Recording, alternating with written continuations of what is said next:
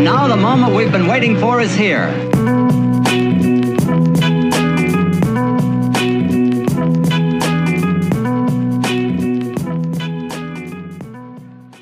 Bonjour et bienvenue encore une fois sur mon podcast Parler avec confiance. J'espère que vous aimerez cet épisode.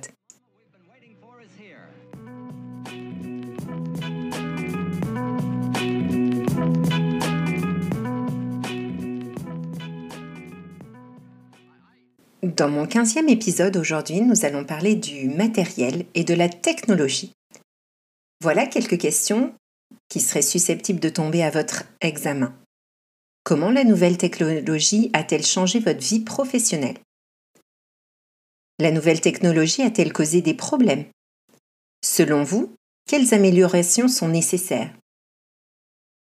Pour ces questions d'ordre de la technologie, il faut absolument réviser le vocabulaire relié au matériel technologique. On peut donc se donner l'objectif de faire une liste de 10 mots reliés à ce thème, comme par exemple un ordinateur, un portable, un téléphone fixe, un cellulaire, un fax, une imprimante, un photocopieur, l'Internet, le réseau, les serveurs. Il y a aussi un aspect très important à considérer pour ces questions qui est celui des générations.